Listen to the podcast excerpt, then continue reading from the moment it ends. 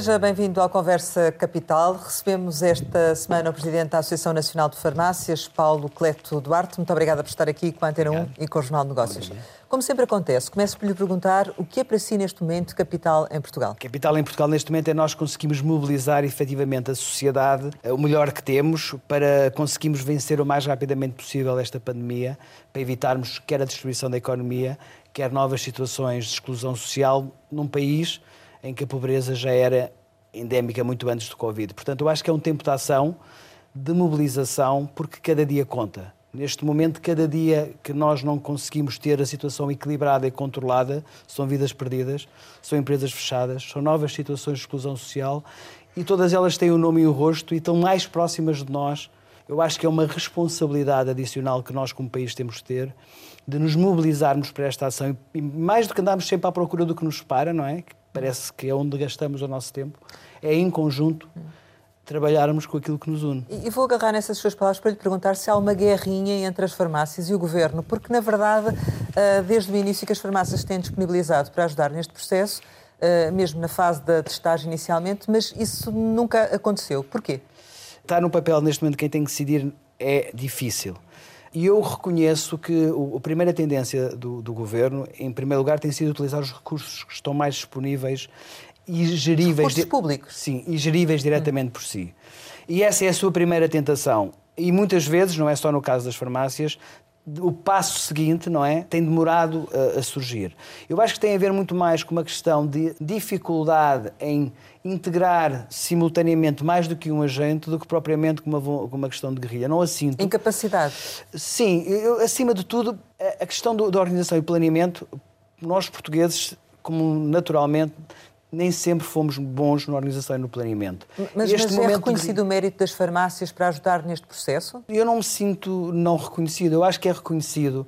E honestamente este não é um momento de andarmos todos com a bandeirinha a ver quem é que é mais reconhecido. E, se querem que vos diga isso, é uma das coisas que às vezes me tira mais do sério.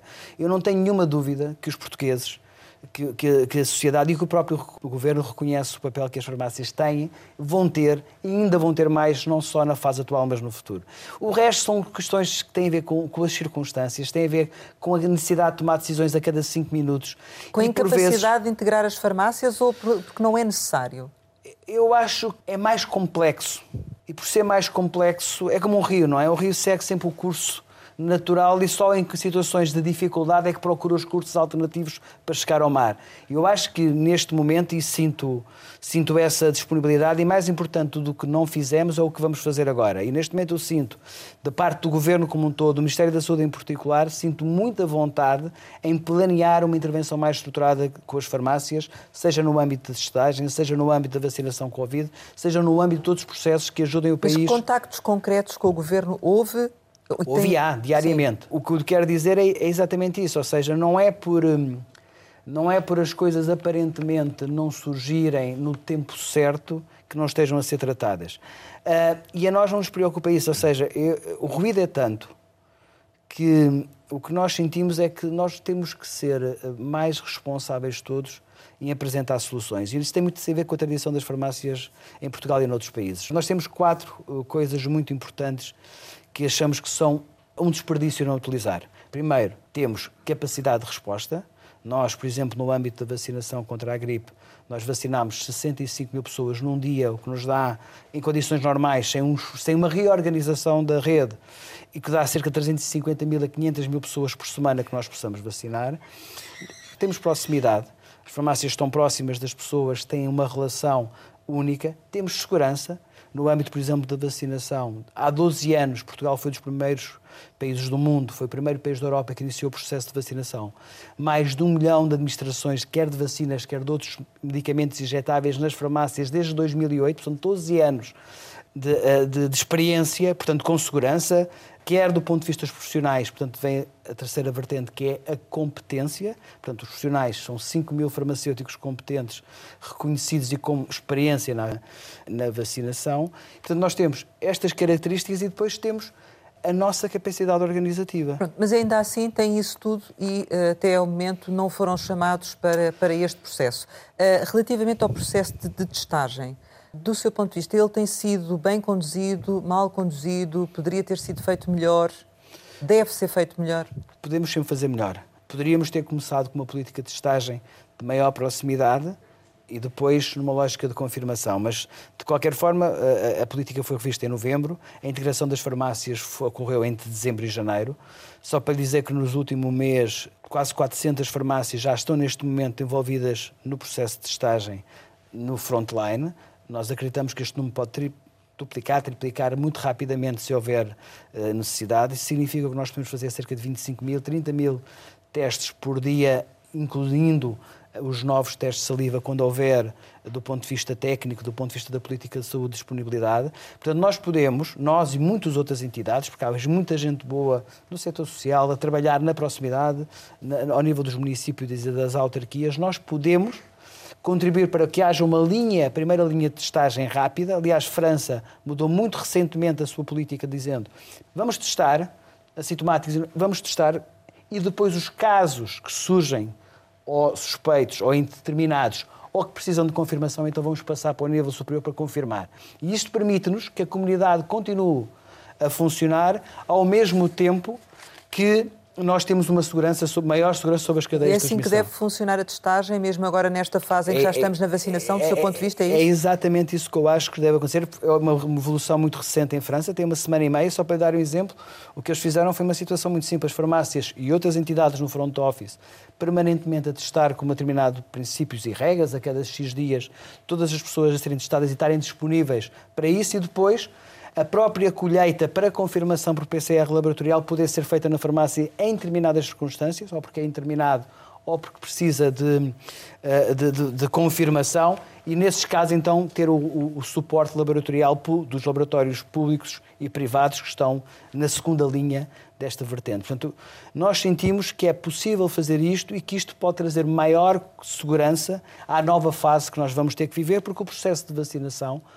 por questões, questões que não dependem de nós, dificilmente nós conseguiremos que haja vacinas suficientes para, em segurança, até o, o verão ou o inverno, nós termos a população. Porque eu acho que neste momento, aí já estamos todos de acordo, o principal fator limitante neste momento é o número de vacinas disponíveis que chegam à Europa, não é? Sim, isso aconteceu também com a vacina da gripe, não é? A certa sim, altura sim, também... mas por razões diferentes. Eu diria que neste caso nós, nós planeámos bem o processo de compra e, e, e, nós, como um país pequeno que somos, quando seguimos as mesmas condições que o outro, eu acho que nós temos sempre a tendência de ver, eh, de criticar o que, só o que não funciona bem. Portugal está, como todos os países europeus, no mesmo barco.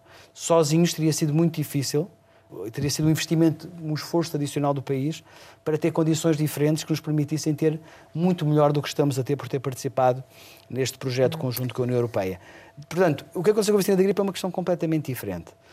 Aconteceram dois fatores. Foi, não tratámos antecipadamente do processo de tentar ter, está, para Portugal, o número de vacinas suficientes numa altura em que ia haver um aumento de procura. E, em segundo lugar, Rosário, o problema era complexo e não fomos claros sobre quem é que queríamos vacinar.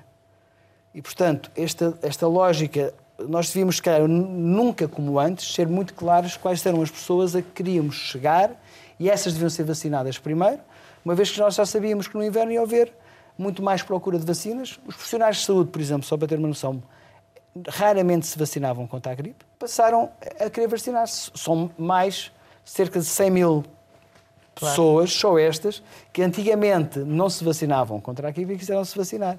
Diga-me só, eh, para concluirmos esta questão da testagem, se queria só perguntar se efetivamente, relativamente a essa sugestão que dá, se já houve alguma conversa com o Executivo já, sobre já. essa matéria. Nós, inclusive, enviámos informação para a Sra. Ministra há uma semana. Atualizámos ontem, no âmbito de alguns contactos que tivemos, sobre a possibilidade de alargarmos aos testes de saliva, aos testes de antigênio rápidos de saliva e eventual colaboração das farmácias. Sei que o Ministério da Saúde e a sua equipa técnica está neste momento a redefinir a, a, política global e, portanto, agora temos que aguardar uh, sobre esta situação. Soubemos esta semana também de uma notícia de que havia farmácias a venderem ao público kits de teste Covid que, que são proibidos. Isto depois também não cria uma certa insegurança na, na, na questão da, das farmácias, da confiança que é suposto transmitirem? Se houve uma atitude negligente, nós estaremos totalmente do lado das entidades, porque isso não é aceitável. Não há, para nós, cada problema é um problema que se aplica e amplia a toda a rede e põe em causa, como dizia, a credibilidade da rede como todos. Isso para nós não é aceitável.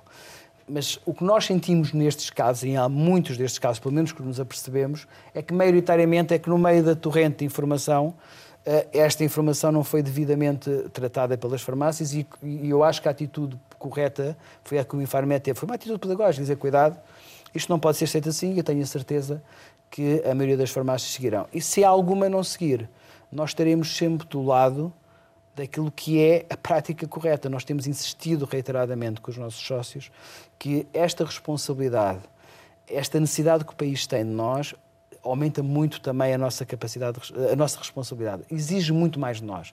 E, portanto, nós não podemos vacilar neste momento. Nós também estamos cansados. Um, nós, desde o primeiro dia, nós não paramos. Nós chegamos ao fim do dia Uh, além dos horários de abertura, às vezes temos que tratar das receitas que muitos idosos não conseguem, falar com o médico, mandar mails para o centro de saúde para ajudar a resolver estas pequenas situações. Que, que os, e, portanto, nós também estamos uh, cansados e com uma agenda preenchida, temos de funcionar em espelho. Tudo isto trouxe uma pressão adicional ao nível da farmácia e, portanto, sem as desculpar, porque não há desculpa, é bom que tenhamos presente que estas coisas podem acontecer e podem acontecer sem, sem nenhuma. Certo sem nenhuma dúvida. Diga-me só, relativamente a este, esta mudança na, na testagem, eh, que benefícios é que ela teria? Eu diria que isto faz com que as pequenas empresas, as grandes empresas, as pessoas individualmente, se num lógico de processo de testagem e até numa lógica de, de, em que o SNS definisse critérios claros de como é que as pessoas deviam ter acesso a testes gratuitos numa lógica de testes rápidos, como hoje têm os testes de PCR, isto podia, sem perdermos a questão do, do, rigor, teríamos uma questão de um processo de testagem a cada três dias, a cada quatro dias, que permita que unidades continuem em funcionamento e, portanto, os casos que, que surjam sejam rapidamente identificados, isolados e rastreados, a população à volta também, e a partir daí criar segurança para uma reabertura mais, mais rápida da própria economia. Mas a pessoa iria à farmácia fazer o teste ou compraria o kit? Não, não nós, nós concordamos totalmente que o teste tem que ser gerido do ponto de vista da, da, da gestão dentro da própria farmácia, porque isto traz benefícios adicionais, na lógica da interpretação, nós não podemos esquecer a, a situação do, do, país e, portanto, a maioria das, até das pequenas empresas não tem capacidade para ela própria gerir, desde o ponto de vista de higiene e segurança no trabalho, de apoio médico, apoio da farmagem para essa situação. Portanto, nós vemos a farmácia como um dos pontos que pode dar essa segurança, fazendo ou na farmácia ou nas instalações da própria empresa, gerir os testes e, inclusive, como dizia, fazer a colheita para fazer chegar a um laboratório de referência, seja ele privado, seja ele público, para a fase seguinte na necessidade de confirmação. No fundo, como se tivéssemos uma lógica, uma primeira linha de grande proximidade e uma linha de recuo e de apoio para os testes de confirmação, estes apoiados pela lógica da, do, da triagem, do rastreio destas populações e da isolação dos casos. Certo.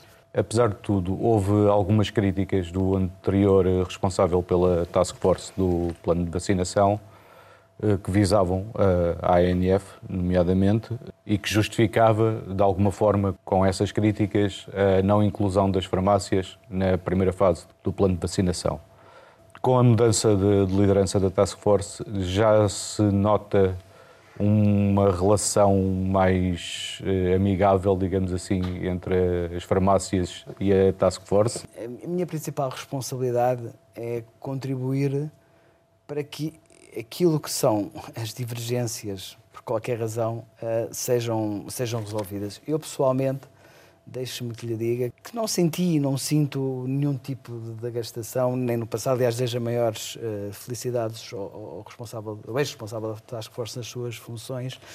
E da minha boca não vão ouvir nenhuma crítica, nenhuma justificação ao que aconteceu, porque eu sinto que seria irresponsável do meu lado contribuir para qualquer política de gastamento. Portanto, não vou fazer uma crítica ao passado, vou dizer que o que nós sentimos é que nesta fase há uma melhoria do ponto de vista de, daquilo que é o planeamento, a operação, a visão, uma maior clarificação. Aliás, escrevi ontem. E do diálogo também? Uh, no diálogo também, no tempo. Ou seja, há, eu acho que há uma coisa que nós todos precisamos sentir neste processo, é um sentimento de segurança. Mesmo dentro da incerteza que existe, nós precisamos de quem trabalha connosco, todos os agentes, os cidadãos, precisam de sentir segurança. Nós não queremos soluções milagrosas, nós não queremos que as pessoas que estão neste momento a tomar decisões façam milagres. Isso não acontece. Nós queremos é que as pessoas sejam capazes de nos explicar bem porque é que estão a tomar as decisões e que nos digam de uma forma concreta, com as variáveis que têm, o que é que é previsível. E isso o, Sr. Vice-Almirante de Gouveia Mel trouxe, inclusive na lógica das farmácias, sem sequer não, não por contato prévio connosco, mas na sua própria lógica da abordagem, dizer, explicou a todos porque é que na primeira fase esta integração poderia não fazer sentido, mas que numa segunda fase, quando claramente a oferta de vacinas for superior àquilo que é a procura recorrente, a ampliação dos pontos de vacinação, utilizando toda a capacidade instalada, incluindo a rede de farmácias, é quando faz sentido. E assim, essa ideia do se há ou não há alguma coisa, percebe-se que não há nada, há apenas uma questão racional de planeamento que é não vale a pena estar a aumentar os pontos de vacinação quando eu ainda não tenho vacinas suficientes para aquilo que são as, a procura que eu estou a gerir neste momento. E concorda com isso? Totalmente, eu acho que concordamos todos com esta solução, é, porque uh, uh, ela faz sentido. E mesmo que não concordasse, não é? Porque nós vivemos num regime democrático, eu tinha que a compreender numa lógica da racionalidade do planeamento e na gestão de recursos quem tem que tomar decisão. O problema disto é maior quando nós não explicamos as coisas ou criamos confusões sobre as coisas. Uh, e, e, e, se querem que vos diga, nós temos, temos tido uma atitude, uh, nós olhamos um bocadinho às vezes na área da saúde e sentimos uh, muita gente, até porque as pessoas estão cansadas, a fazer demasiada pressão sobre o sistema. E isso eu não sei se é positivo. Ou seja, há demasiado ruído dos diferentes agentes sobre o sistema e isto não é uma guerra público-privado, médicos, farmacêuticos, enfermeiros, médicos. Este não é esse o tema. Saindo um pouco agora do tema da, da Covid, há todas as outras doenças que não desapareceram neste ano de pandemia. Nós tínhamos números em que se notava uma quebra na venda de alguns medicamentos. Se essa tendência se agravou e qual é o impacto que, que isso pode ter tido para os negócios da, das farmácias? Eu acho, em primeiro lugar, preocupa mais o impacto que pode ter tido para a saúde dos portugueses. Portanto, eu diria que, na perspectiva da saúde dos portugueses, há áreas que claramente não recuperaram. Portanto, tudo o que tem a ver com as doenças respiratórias, e principalmente são porque felizmente uh, não é há aqui um dano colateral positivo na saúde dos portugueses, porque as outras doenças respiratórias estão mais controladas porque nós temos uns cuidados de higiene, quer com as mãos, quer com as máscaras, que impediram a sua, a sua, o seu desenvolvimento. Portanto, nessa parte, uma, não só não se melhorou, como a queda foi maior. Uh, nas outras áreas crónicas, até porque eu tenho que cumprimentar quer o, a Ordem dos Farmacêuticos, quer a Ordem dos Médicos pelo papel responsável que assumiram desde o primeiro momento no início da pandemia, criando um princípio de relação interprofissional entre médicos e farmacêuticos, que tem permitido a renovação da terapêutica crónica, também não sentimos, nesse caso, Pedro, uma, uma redução. O que é que acontece? Nas situações agudas, e em ambiente hospitalar há um conjunto de novas doenças ou de novos diagnósticos que não estão a ser efetuados.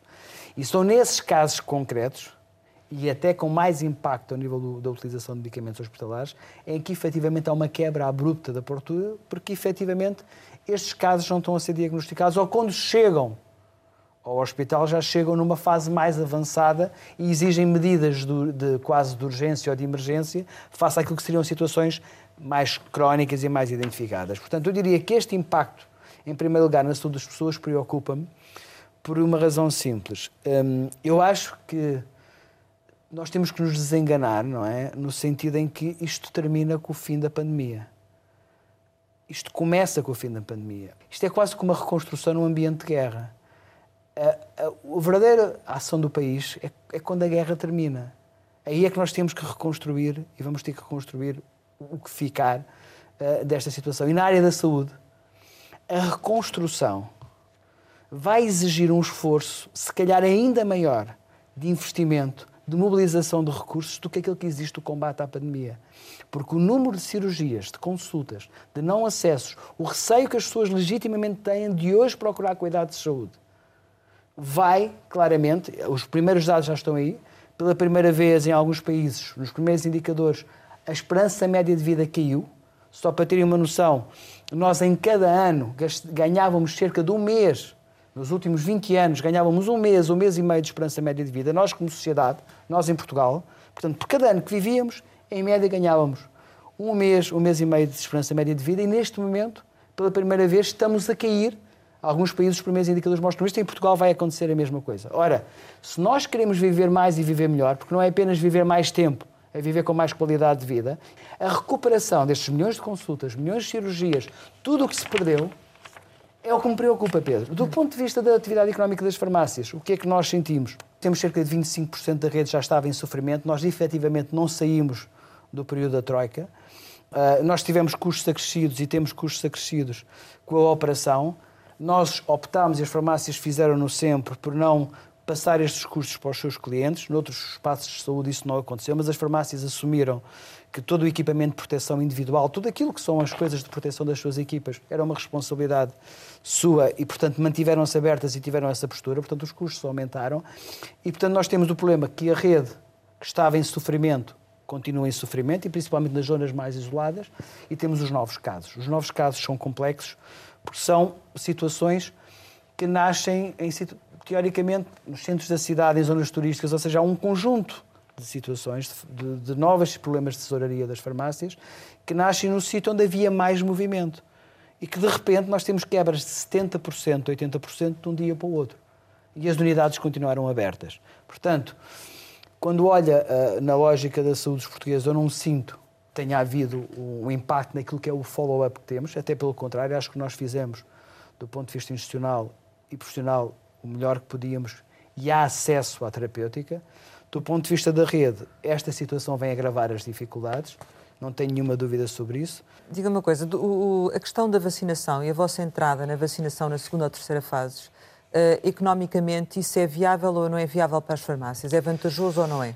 Eu, eu se quer que lhe diga, nós não podemos, nós nunca olhámos, aliás, fomos, não sei se recorda, fomos nós que propusemos a autorregulação das margens dos produtos Covid há um ano atrás, uhum. porque sentimos que há, há, uma altura para proteger a economia e há altura para proteger a saúde. Portanto, nós não podemos olhar, uma coisa é, é não sermos remunerados convenientemente, outra coisa é olharmos para uma intervenção em saúde pública como a vacinação Covid como uma oportunidade de negócio não é assim que nós olhamos para ela. A nossa, aliás, como não olhamos para a vacinação contra a gripe.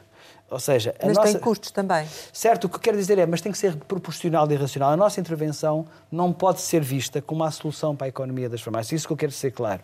Eu quero. Mas ainda assim tem impacto. Claro, claro que sim. Bom, claro e então, sim. feitas as contas, sobretudo numa altura em que as farmácias também já estão a viver momentos difíceis, isso tem, tem um impacto económico negativo, neutro, positivo? Não, eu, o nosso objetivo é que pelo menos seja neutro. Não, é, hum. não pode acontecer, o que não pode acontecer é que o Estado não pode pedir a nossa colaboração. E isso aí, eh, eu diria que é um, talvez o processo, mais do que é um problema que eu chamo de um bocadinho de chantagem emocional, que é nós estarmos sujeitos permanentemente a uma pressão de lógica de serviço de saúde pública, porque neste momento é hipócrita, para não dizer outra coisa, procurar soluções alternativas Uh, e não é a nossa forma de estar, e enquanto eu for dirigente da, das farmácias, esta será a nossa forma de estar.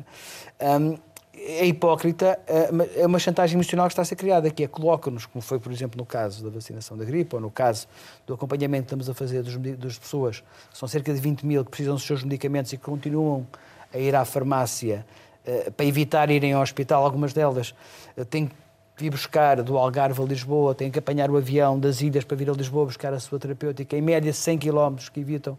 Nós continuamos a apoiar estas pessoas e não há uma resposta, aqui sim clara, do Ministério da Saúde que diga nós vamos compensar-vos pelo menos pelos vossos custos. Ou seja, há uma questão, portanto, quando me pergunta é isto para nós tem que ser um contributo para a saúde pública e tem que, obviamente, cobrir-nos os nossos custos. Não há nenhum problema com isso, não tenho nenhuma dificuldade com isso. Certo, mas vocês uh, têm quantos profissionais habilitados para dar 5 mil. E quantas farmácias é que poderiam estar disponíveis? Uh, praticamente todas. Ou seja, nós, no, quando foi o processo de vacinação contra a gripe, só houve dois conselhos do país pequeninos, uhum. onde a farmácia, por razões próprias, não tinha, na altura, não estava capacitada para e dar a vacinação. E teriam condições de armazenamento? Sim.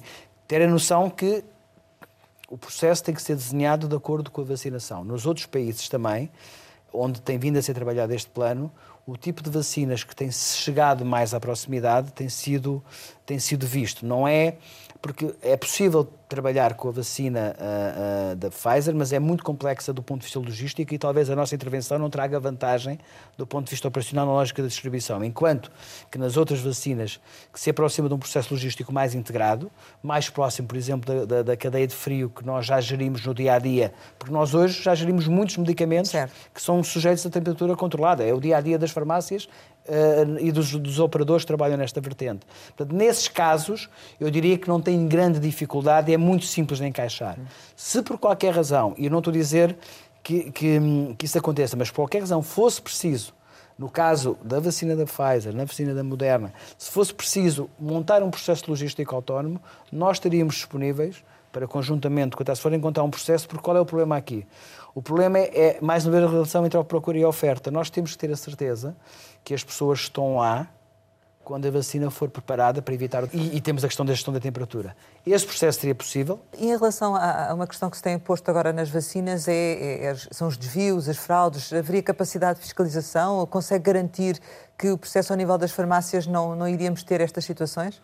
Eu consigo garantir que nós conseguiríamos reforçar o processo de segurança e estamos disponíveis para, através da, do, do, daquilo que aconteceu, por exemplo, na vacinação da gripe, nós administramos todas as vacinas que recebemos, todas. Portanto, foram devidamente registadas no Registro Nacional do, no, no iVacina e, portanto, todas as vacinas, que, as mais de 200 mil que nós recebemos, foram todas registadas, administradas e integradas.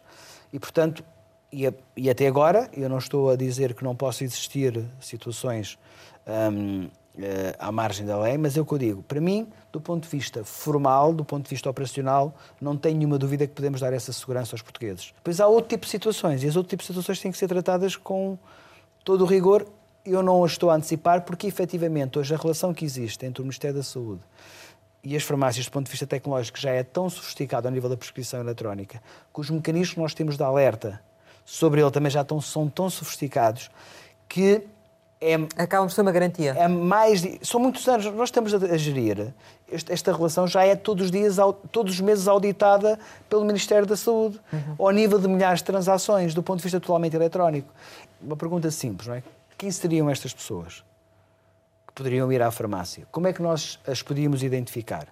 Se calhar criando critérios objetivos e através da prescrição eletrónica, que é uma coisa que existe hoje em dia, que liga ao Ministério da Saúde às farmácias, dizer estas pessoas todas vão receber uma prescrição específica para se quiserem ir à sua farmácia vacinar-se.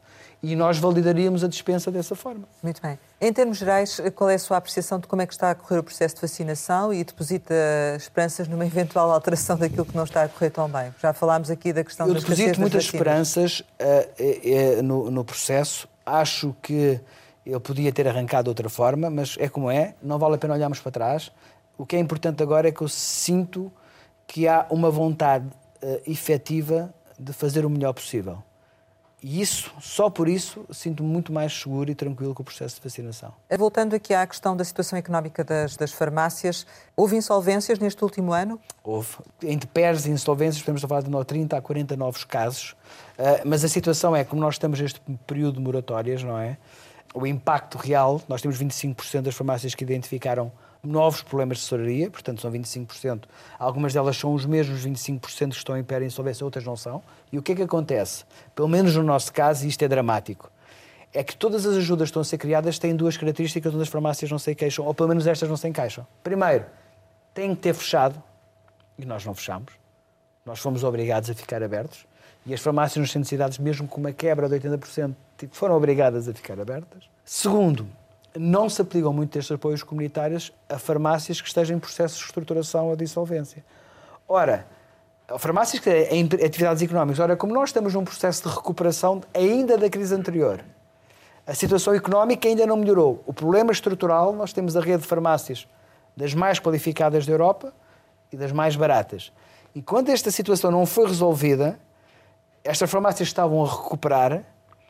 Neste momento, todos os apoios que vêm podem ficar excluídas por estarem em processo de reestruturação e dissolvência. Mas devia ter havido um apoio específico para as farmácias? Não, não. Eu acho que há um conjunto de empresas não é, que são viáveis e por isso é que têm processos de recuperação, não é? E estão aprovados, estão a regularizar a sua situação com os criadores, não podem ficar excluídas dos fundos, e não é só para as farmácias, porque ao ficarem excluídas do fundo estão a, estamos a condená-las definitivamente por um contexto em que elas não tiveram nenhuma responsabilidade porque nenhum de nós uh, surgiu, fez nada no, no, no, processo recente para estar nestas circunstâncias e nós vamos destruir o tecido económico empresarial português definitivamente. Além dos apoios, por exemplo, também não puderam recorrer ao, ao layoff. Certo, ou seja, as, os critérios mais dificilmente se aplicaram porque nós não fechámos. A questão e... do arrendamento, deixa-me dar um exemplo. No caso da farmácia, porque se manteve aberta porque tinha que se manter aberta, ainda que tivesse uma redução significativa da procura, só apoios não existem. Mas no caso das farmácias, o que é que antevê que aconteça? o que eu antecipo é que se nós não criarmos realmente o que nós já chamamos o novo modelo de relacionamento com, com, o Estado, se não olharmos efetivamente para a situação principal que tem a ver com o modelo de remuneração das farmácias em Portugal, que é um problema por resolver há oito anos, o que pode acontecer é o agravamento da situação, principalmente no interior. Porque com a desertificação, com estas situações todas, eu não acredito que elas continuem a aguentar eh, nesta lógica eh, nesta lógica económica, enquanto nós não valorizarmos novamente o medicamento e a intervenção farmacêutica de proximidade. Está-se a referir às margens também? Tem que ser revisto. Nós somos o país da Europa com as margens mais baixas. Quer dizer, isso já não há, já não há nenhuma dúvida. E como eu sempre disse, nós temos que perceber que uma coisa é nós primeiro temos que identificar o problema. Eu acho que já está identificado. Agora temos que resolver. E resolver pode-se resolver de várias formas. Há várias formas de nós utilizarmos a rede de farmácias, levando para lá mais serviços, até com benefício económico para o estádio, que são mais mais acessíveis, mais próximas à questão dos medicamentos hospitalares. Nós obrigamos pessoas a pagar o seu táxi, a, a, pagarem um bilhete de avião para virem a Lisboa buscar os medicamentos ou virem de carro. Quer dizer, há, há dinheiro que está a ser desperdiçado e o funcionamento, até na lógica da retoma, uma unidade hospitalar, os cuidados de saúde primários vão ter que dedicar aos doentes não Covid nos próximos dois ou três anos. Portanto, há formas de remunerar as farmácias por serviços adicionais relacionados com a terapêutica, porque elas trabalham porque elas estão a prestar um novo serviço às pessoas e ao sistema de saúde, remunerá-las justamente por isso, a tal questão do justamente por isso, e dessa forma manter as pessoas no, na proximidade, ao pé da sua farmácia, ao pé do seu estabelecimento de saúde. E isto pode ser o win-win-win. Bom para o Estado, bom para as pessoas e bom para as farmácias. É Mas é neste fazer... momento, vender medicamentos não é um negócio rentável, então? Desde 2010, que está demonstrado, foi a Nova, depois foi a Católica, foi a Universidade de Aveiro, demonstrado que nós, se dependêssemos exclusivamente do medicamento, nós não tínhamos suficiente para a operação que temos. O que nos dá a margem adicional são os outros produtos que temos na farmácia. Esses outros produtos foram os que caíram mais. Uma questão dos produtos de higiene, apesar de tudo, a cosmética, os solares, tudo isso foi um mercado que caiu abruptamente no último ano. Portanto, aquela parte que tem um mecanismo de compensação e que é altamente concorrencial, porque temos os supermercados, temos as parafarmácias, um, um mercado muito concorrencial. Essa segunda parte caiu abruptamente e, portanto, não está, nem tem nem perto de longe, e nas farmácias do interior nunca teve a capacidade de compensar a outra atividade. E o Estado continua a pagar mal? Continua, qual é não, a nesse aspecto não temos razão de queixa. O Estado tem sido, tem cumprido regularmente as suas, as suas obrigações que predicam Sim, mas não precisavam de medidas específicas? Exatamente. Sim. Não, eu acho que não. Eu acho que estas não? medidas, eu acho que, como nós, há muitos outros setores de atividades, Rosário, que sofreram na pele um conjunto de situações que não fazem sentido, porque nós desconfiamos todos uns dos outros. Primeiro desconfiamos, depois fazemos. Mas há alguma coisa que, que nesse diálogo com, com, o Ministério da Economia ou também com o Ministério da Saúde, há alguma coisa que, que esteja prestes a mudar? Eu diria, eu diria que há vontade no Ministério da Economia para que, por exemplo, no âmbito da, dos novos fundos comunitários, que haja uma atenção particular em que atividades como a nossa sejam vistas de uma forma diferente. Ao nível do Ministério da Saúde, eu acho que, que sinto que num conjunto de produtos e serviços e na própria lógica da remuneração das farmácias, nós vamos ter que ser capazes de dar um passo em frente brevemente, sob pena de, de chegarmos a uma situação que não é sustentável. Eu tenho a certeza de uma coisa, independentemente eh, de nem sempre estarmos de acordo, não tenho nenhuma dúvida que quer o Primeiro-Ministro, quer a Ministra da Saúde, não querem que a rede de farmácias fique mais frágil. Isso aí eu tenho a certeza. Certo. Depois, na forma, podemos discordar. Uh, diga uma coisa, a dívida uh, está controlada se, do, sim, sim, do sim, Estado? Não. Uh, não há, não há. Não, não há, há neste momento. estão realizadas. Mas em 2020 ela foi menor porque também houve menos venda de, de medicamentos? Não, nós mantivemos mais ou, ou menos. O consumo de medicamentos praticamente não variou. Aliás, variou alguns não sujeitos à receita médica muito associados às infecções respiratórias e outras, e outras áreas, designadamente uh, de consumos, de situações também de medicamentos cheios de receita médica e algumas terapêuticas crónicas de novos doentes que não entraram, mas no global... Não há dívida do Estado às farmácias? Não. E dívida das farmácias à Associação Nacional de Farmácias? Também não existe, ou seja, nós temos hum, na nossa relação, nós antecipamos, o, nós somos um, um, um, antecipador da tesouraria das farmácias, temos conseguido manter e não temos também situações de, de incumprimento. Temos, como eu lhe dizia há bocado, porque temos apoiado algumas farmácias bastantes que estão naquelas situações de pérdida Qual é o nível de apoio que têm dado? Desde consultoria económica, desde novos instrumentos de tesouraria, tentar negociar com o banco. Mas têm adiantado dinheiro também? Nós adiantamos a todas as farmácias um mês uh, da faturação, fazemos-lo há muitos anos e continuamos a fazê-lo, apesar das circunstâncias, e tem sido um apoio importante à tesouraria e temos vindo a construir, por exemplo, alguns instrumentos novos, como aceitar meios de pagamento das farmácias, contactless e essas coisas todas, que de uma certa forma têm impacto direto na tesouraria das farmácias. Hum. Uh, e, e, temos tido projetos, por exemplo, temos um, lançámos um programa o ano passado, que abrangeu um número significativo de farmácias, a que chamamos um programa de coesão territorial, para uh, apoiar projetos de farmácias no interior que precisem de algum investimento para modernizar, por exemplo, na lógica da, da prestação de novos serviços, de compra de equipamento, na formação. Isso foi outra das Mas coisas que Mas isso é um peso grande também para a Associação Nacional de Farmácias. Certo, uh, mas qual... isso é a nossa função. Certo, mas isso também significa mais endividamento da vossa parte. Sim, vamos lá ver. Isso qual significa... é o nível de endividamento da Associação Nacional de Farmácias? Nós, como associação, não temos, o nosso nível de endividamento não é significativo. Depois temos as nossas empresas e essas, cada uma tem a sua realidade mas na prática não, não, não, nós não sentimos do ponto de vista da ANF nenhuma pressão uh, nesta fase.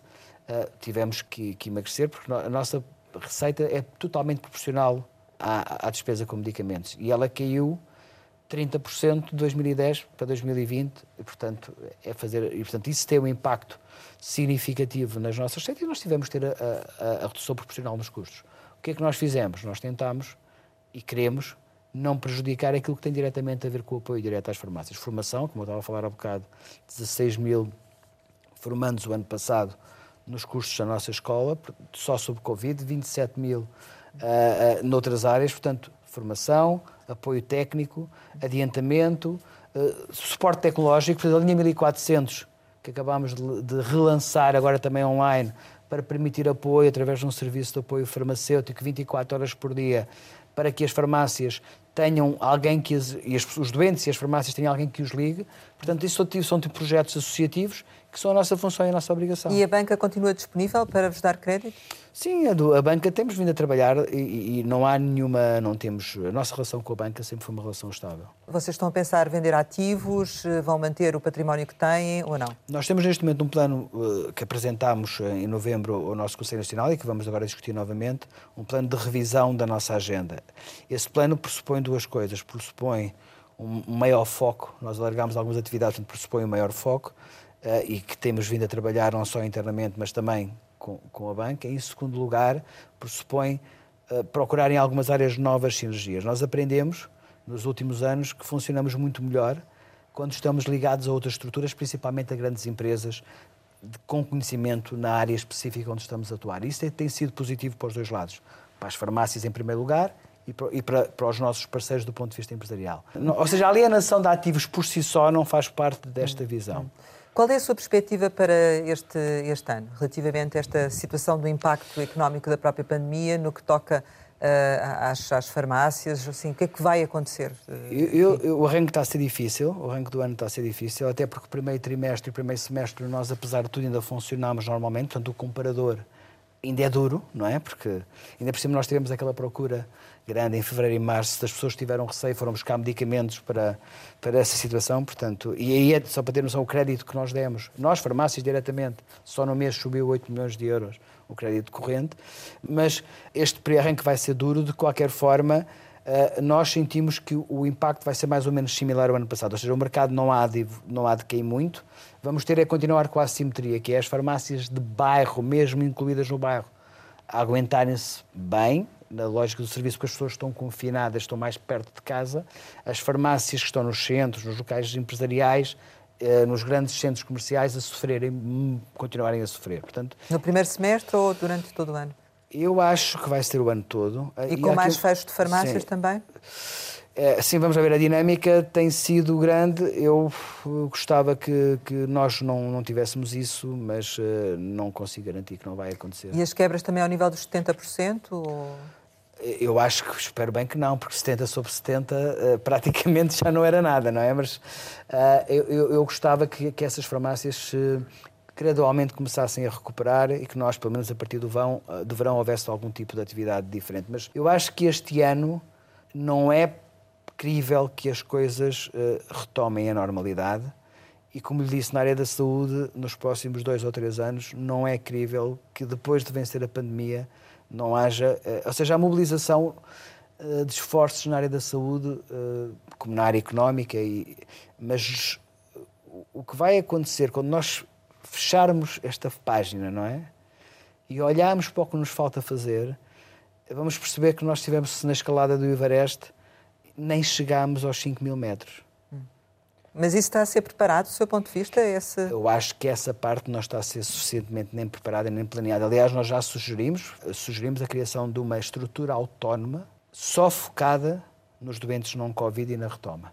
Autónoma, neste momento, porque eu não posso estar simultaneamente a gerir o problema do oxigênio no sítio A ou, e, ao mesmo tempo, se vacina ou se não vacina, a testagem, e, ao mesmo tempo, a pensar como é que vou montar uma máquina para responder ao nível dos cuidados de saúde primários, ao nível das farmácias, dos cuidados hospitalares no futuro. E esse Ninguém impacto é será, será muito grande, do seu ponto de vista? Nos doentes Muito meio. Quando nós fomos fazer as contas do que é que temos para fazer e a lógica da capacidade, mais uma vez, quanto... Para recuperar, não é? Para recuperar, se nós tínhamos um ano, um ano e meio de atraso, nós não vamos sair daqui com menos, pelo menos com o dobro. No final desta conversa capital, costumamos lançar algumas eh, palavras para uma resposta rápida. A primeira é farmácia Estácio. É a minha farmácia. João Cordeiro. É o líder histórico das farmácias. Marta Temido. É Ministra da Saúde. Covid. A situação mais complexa uh, dos últimos 100 anos que tivemos que viver. Vacina. Um sinal de que, uh, da capacidade científica e de resposta da sociedade como um todo. Serviço Nacional de Saúde. Um ativo que tem que ser muito melhor protegido. Eutanásia é um tema que precisa de mais reflexão. Marcelo Rebelo de Sousa? O nosso Presidente da República.